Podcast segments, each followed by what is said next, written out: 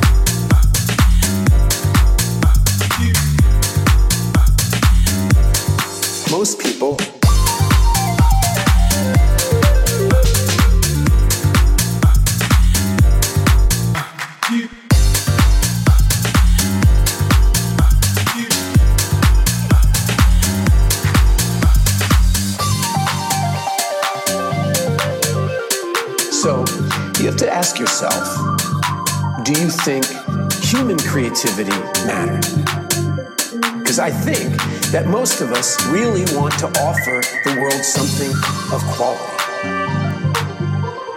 Something that the world will consider good or important. And that's really the enemy because it's not up to us whether what we do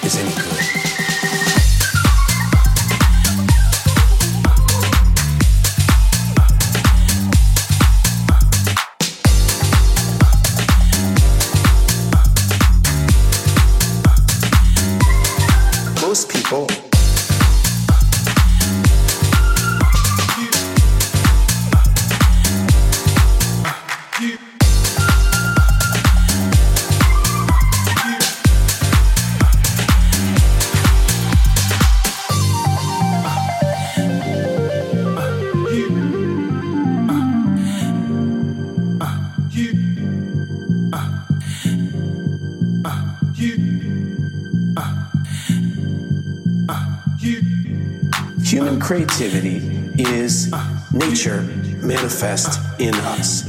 When art's not a luxury, it's actually sustenance. We need it. And if you get close to what you love, who you are is revealed to you and it expands.